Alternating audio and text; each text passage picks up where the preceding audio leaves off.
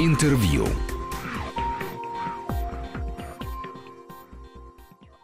Добрый день, в студии Григорий Заславский, и я рад представить нашу сегодняшнюю гостью. Это выдающаяся балерина, прима-балерина Большого театра Этуаль Ласкала Светлана Захарова. Здравствуйте.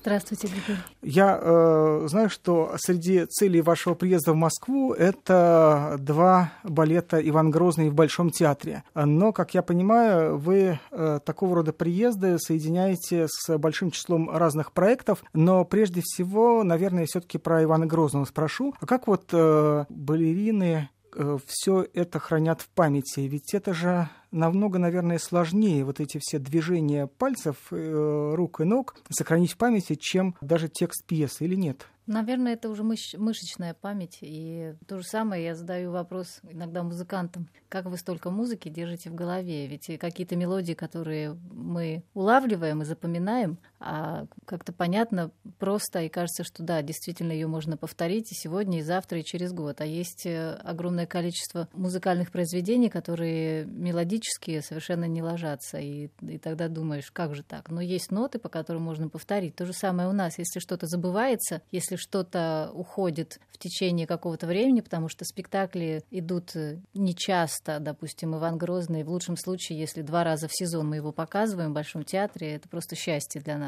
И сейчас они будут оба в... Э, вот вы знаете, прошел недавно блок Иван Грозный, и мы посчитали, что где-то полтора года не шел спектакль в Большом театре. И это было связано с тем, что у нас закончилась э, аренда костюмов. Большой театр брал костюмы у Гранда Пера в аренду. Аренда закончилась, наши костюмы еще не успели изготовить, и сейчас вот в таком, э, скажем, э, в очень быстром режиме это все изготовлялось, все готовилось, э, и вот прошли недавно в октябре спектакли Ивана Грозного в новых уже костюмах, которые сделал именно Большой театр. Поэтому, конечно же, какие-то моменты, которые внутренне где-то потерялись, именно какие-то движения, которые нужно было посмотреть, как поддержку мы делали с партнером, ведь она у нас выходила, и вдруг сегодня мы не можем понять, как ее повторить. Мы включаем видео. Благо сейчас такая возможность, такая техника, что все спектакли записываются практически. Поэтому мы берем э, видеозаписи, вставляем, смотрим их и вспоминаем. Ну, грубо говоря, даже вот э, за какое место должен взять партнер, чтобы поддержка получилась качественно и на хорошем уровне. Вот такие вещи, да, они немножко уходят, но они очень быстро восстанавливаются, потому что есть материал, по которому можно подсмотреть на себя же.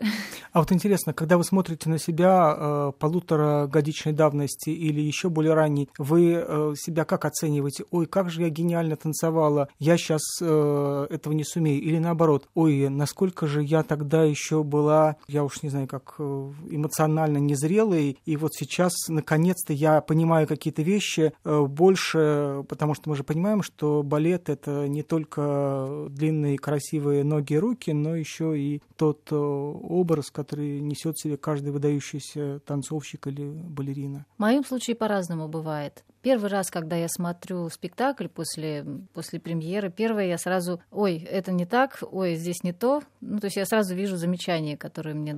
Я подумала, что вот, вот там что-то я не так сделала, вот здесь можно было лучше, здесь, наоборот, немножко надо было убавить. Когда я смотрю спектакль сразу после выступления, когда я получаю видеозаписи, если я смотрю спектакль, который уже там, год прошел, тогда я тоже по-разному реагирую. Я смотрю, о, это было совсем неплохо никогда не думаю, что это было гениально, потому что я все равно как профессионал, я замечаю, где я что-то недоработала, где можно исправиться. Наша профессия, она такая. Всегда есть к чему стремиться, усовершенствоваться, и всегда есть возможность развиваться. И те же спектакли, которые уже танцуешь много лет, много раз, э, всегда видишь, что тут можно еще, тут еще украсить, тут еще добавить. Поэтому, когда я смотрю, там, допустим, прошлогоднюю запись, первая, я так думаю, ну, было неплохо. Потом думаю, вот здесь вот нужно немножко исправиться. А вот это нужно оставить, закрепить и повторить. По-разному бывает.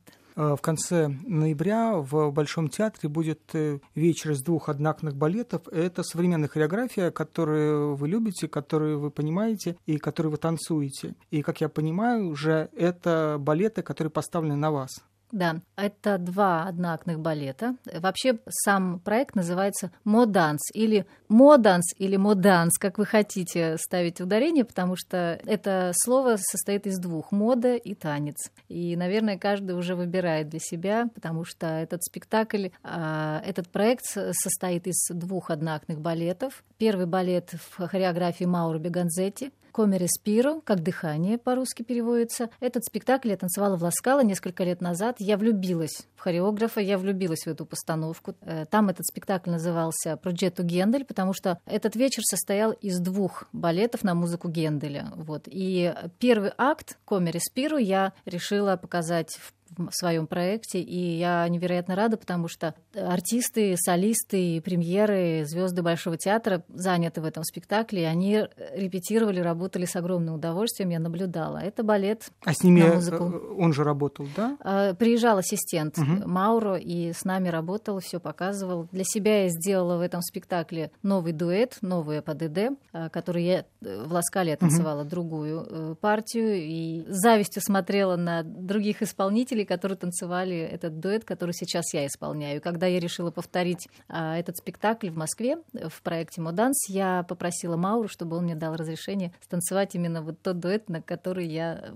поглядывала на репетициях. Второй балет это называется Габриэль Шанель. Это мировая премьера музыка, хореография, сценография, все-все-все поставлено с нуля специально для меня. Этот спектакль поставил Юрий Посохов, э, музыку написал Илья Демуцкий. Этот тандем мы уже знаем угу. по многим другим спектаклям, которые вместе они шикарно, на мой взгляд, сделали. Но... И вместе с вами тоже. Да, да. И я танцевала и в балете Нуриев, я танцевала и Герой нашего времени, я танцевала Книжную Мэри. Этот спектакль, он какой-то особенный для меня. Мало того, что начиная начиная с того, какая история, о чем мы рассказываем. Это была легенда, а для многих это идол, мир моды поклоняется до сих пор Габриэль Шанель, и мне было просто интересно окунуться в ее атмосферу, почувствовать. Я ездила в Париж, я много прочитала, я просмотрела все, что есть, а, какие фильмы есть, какие есть э, ее. Как раз э, за последнее время немало всего вышло. Да, и художественные фильмы, и документальные, угу. и много. Она тоже свою биографию оставила, ее напечатали. Это все очень интересно. Я просто была, когда мы готовились к премьере,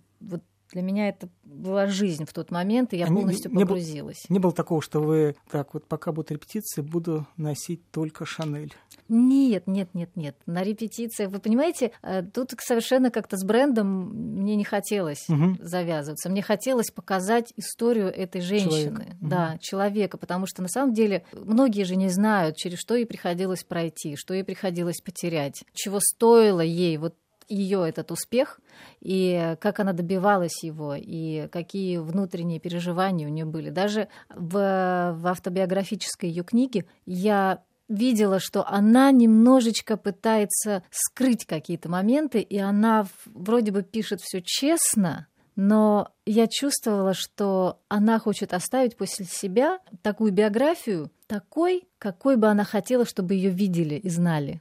В вашем балете? А в моем балете она немножко обнажена, скажем так, потому что я, когда я танцую, там есть очень мощные эмоциональные переживания, и я тоже, когда я читала, думаю, о, какая она вся такая вот Шанель, как все ей это давалось. Э, а, да, было сложно, но она с этим так справлялась. Она... Но когда я погрузилась в постановку, когда я начала чувствовать то, что чувствует, наверное, чувствовала Габриэль Шанель, а я поняла, что, о, это далеко не то, что, что она оставила после себя, какие она оставила после себя рассказы, что, что они знают. Она, мне показалось, что она была достаточно закрытым человеком, и э, вот эта вот маска такая, что она сильная, волевая, на самом деле она была обычная женщина, которая теряла, которую любила, влюблялась, которая потеряла самую большую свою любовь в жизни. И вот как-то вот к ней я совершенно стала по-другому относиться. И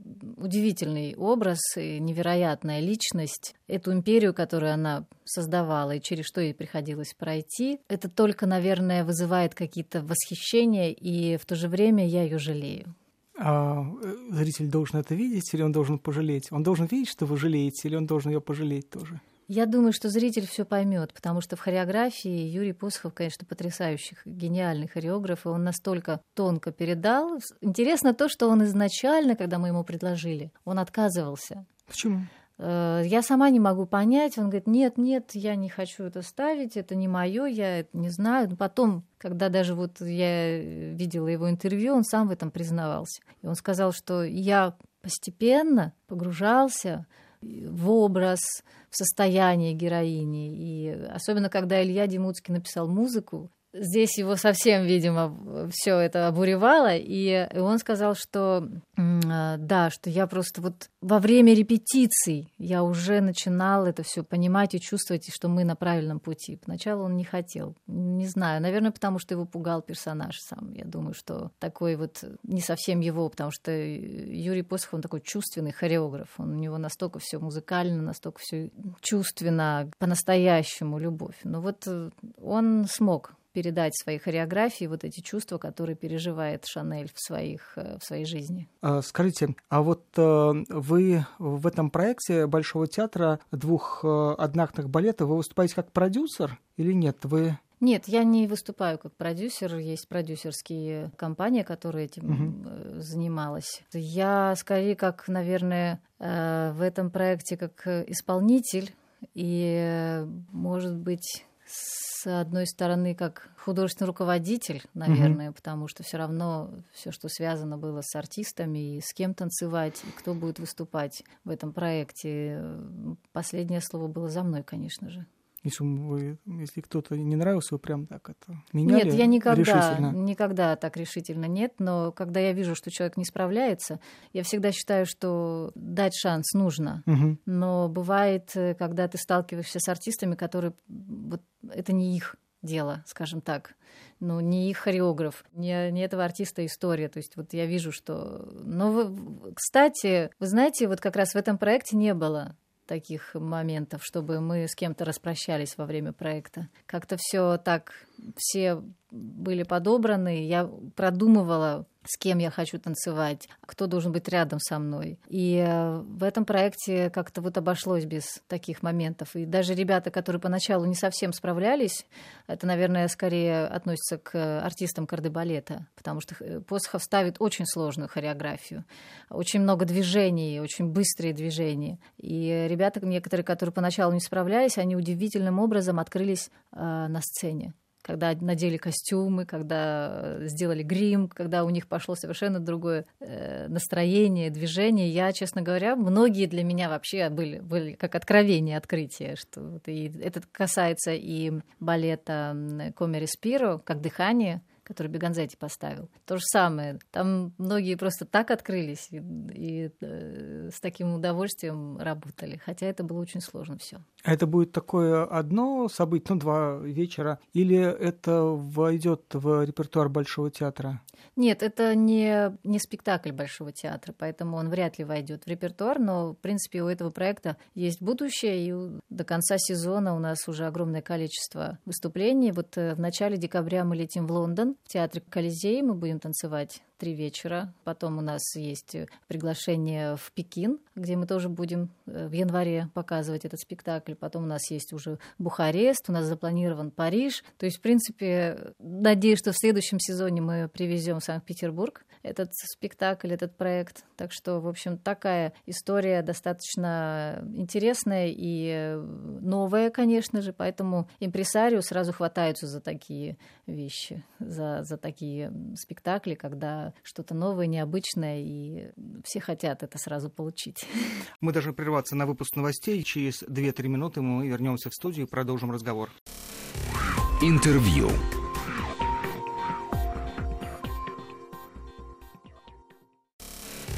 Интервью.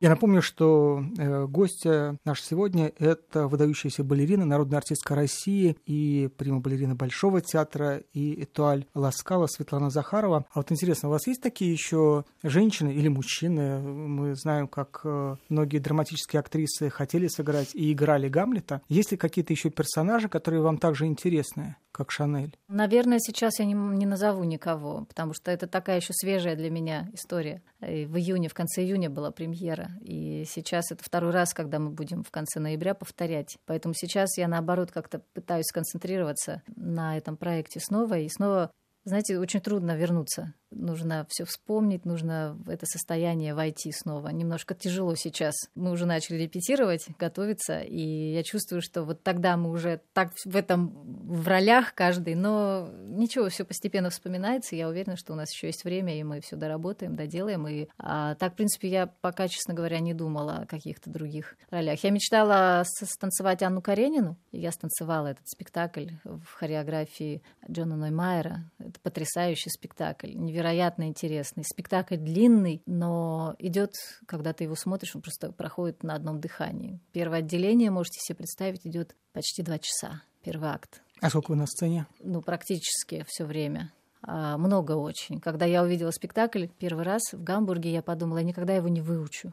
Там такое количество всего, и хореографии, и разных настроений, и перемен, чувств, каких-то небольших проходок, которые тоже поставлены хореографические, которые нужно знать и которые нужно четко вовремя выходить и на нужном месте показать правильную хореографию и еще прожить это. Поэтому, конечно, когда начали репетировать первое время, у меня очень с трудом шел этот спектакль.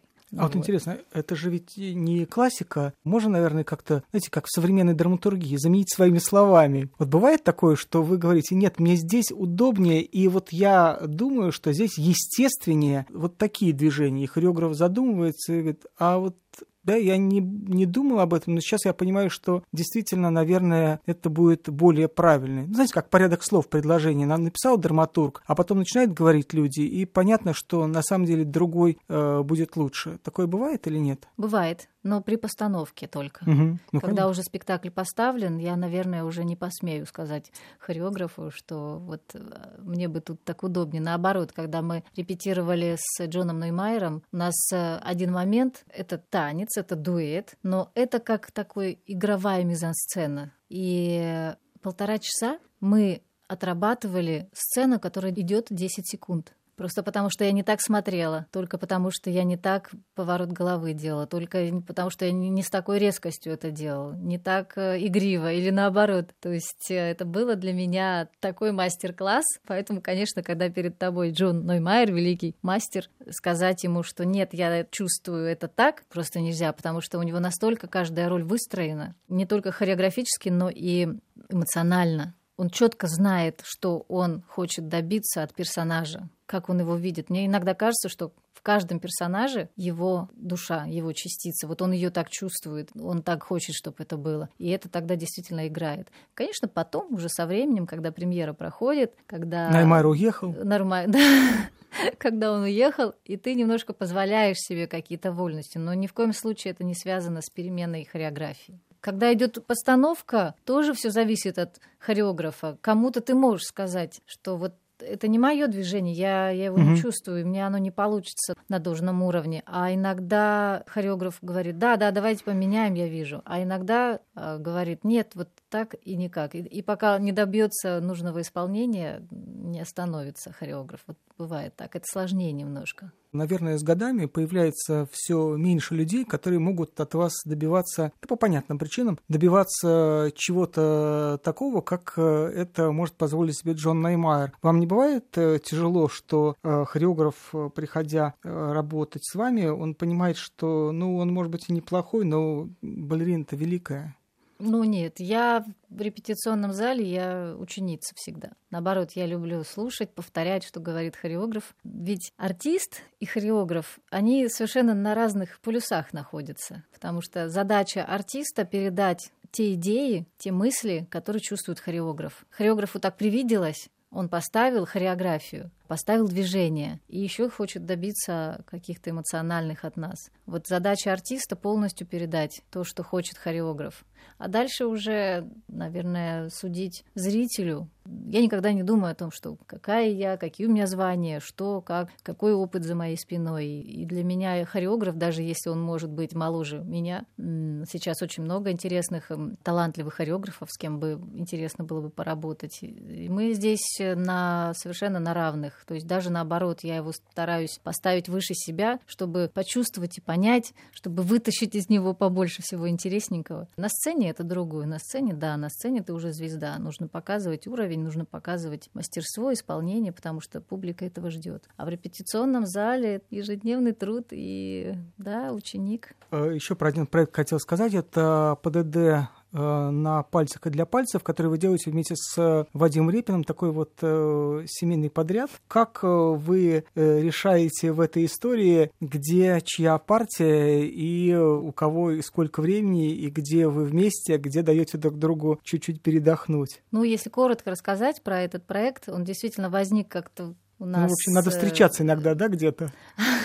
Да, но на самом деле это действительно мы его очень любим. Он какой-то такой особенный. Во-первых, мы вместе на сцене что, в общем-то, я никогда раньше себе представить этого не могла, потому что Вадим э, солист, который исполняет музыку, под которую я, в принципе, не танцую. И первая сложность это была совместить наш репертуар. Поэтому Вадим специально какие-то музыкальные произведения выучил, чтобы я могла исполнять. То же самое, когда мы только начинали этот проект, тоже были постановки, которые специально были сделаны на музыку, которую Вадим. Но не в этом дело. Понимаете, этот проект имеет какую-то свою особенную ауру. Не потому, что он семейный, а потому что, скажем, два человека из мира искусств, музыки и балета соединились на сцене, чтобы показать и передать публике свое настроение, свои чувства, показать свое мастерство. Музыка совершенно и балетные номера, они абсолютно разные. Там и классические, и современные. То есть это на любой вкус. И эта атмосфера, которая идет со сцены, она очень нравится людям. Мы с этим проектом очень много уже объездили. И мы даже в России выступали. А, Но в Новосибирске, Новосибирске да, да, на, на Новосибирском арт-фестивале, и в Красноярске на этом же фестивале. Но вот впервые мы решились, или, может быть, так как-то вот сошлось, что мы оба можем в этот момент быть в Москве. Мы решили впервые его показать 28 декабря в зале в имени Чайковского. Но для... Я немножко переживаю, потому для что... Для музыканта это хороший зал, для балерины не очень. Ну, в принципе, там а, проходили, иногда проходят какие-то концерты. Ну, там ансамбль Моисеева танцует, ансамбль... ну, там в основном такие танцуют не классические балеты. Ну, в этом и идея. Угу. Мы очень часто танцуем в концертных залах. Сейчас недавно мы вернулись а, из Сеула. Мы танцевали в концертном зале, который построил, я бы сказала, наверное, великий э, строитель Тойота, который строит угу. потрясающие залы во всем мире. Ну, Глав, такой один акустики... из главных специалистов по акустике, да, да, да, да. да. Но такой акустики, которую я услышала там, я в своей жизни не слышала. Мне кажется, это один из его, может быть, не один из, а мне кажется, это лучший его зал, который он построил. Уникальный зал, потрясающий зал. Сцена большая, Понятно, что там проходят только симфонические концерты или там, музыкальные. Никогда там, в общем-то, наверное, балет и не показывали. Но вот мне, наоборот, нравится попасть туда, где никогда не ступала нога балерины. Вы понимаете, я первый раз... Вы как полярница поч... прям. Да, да, я первый раз это прочувствовала в, в Токио. Этот знаменитый зал Сантури Холл. Это, наверное, как какой-то храм, в Японии, в Токио для музыкантов. То есть там выступать большая честь. Туда приезжают только самые лучшие мировые э, музыкальные коллективы, самые великие дирижеры и музыканты там выступают. После концерта я спросила у руководства зала, а когда-нибудь балет у вас здесь был? Нет, это было впервые. Поэтому, наоборот, мне нравится выступать именно в концертных залах, потому что там близко зритель, там другая какая-то энергетика, другая аура, там потрясающая потрясающее обычно акустика. А балерина разве слышит, так сказать, музыку во всей полноте? Она же ведь э, на сцену идет, наверное, в каком-то таком немножко другом. Я ну, слышу. в театре, в Когда театре я имею в виду. Потому что в концертном равно. зале, естественно, там Да. сейчас вообще вон круговую э, рассадку делают. Конечно же, я очень зависима от музыки. Музыка меня может э, вдохновить, а исполнение музыкальное, я имею в виду. Когда я слышу потрясающее звучание скрипки, скрипка вообще мой любимый инструмент. Так что в этом плане, наверное, как-то э, мне даже повезло, потому что Вадим скрипач, и мы смогли сделать совместную программу. И я не только наслаждаюсь от того, что мы вместе на сцене, и от того, что я слышу. Простите за такое, может быть, не совсем уместное воспоминание. Как э, известно, Ростропович э, ради того, чтобы выходить на одну сцену с э, Галиной Павловной Вишневской, он даже ей, как известно, аккомпанировал на рояле. А здесь э, Репин, он играет только на скрипке или на рояле тоже? Нет, он только на скрипке, у нас камерный оркестр на Мгм. сцене, рояль не предусмотрен. Думаю, что он так поглощен своим инструментом и ничего другого. Да и не нужно, в принципе, мне кажется. Спасибо вам большое. Спасибо, что пришли. Светлана Захарова, народная артистка России, прима-балерина Большого театра и Туаль Ласкала была сегодня нашим гостем. Спасибо большое. Спасибо. Интервью.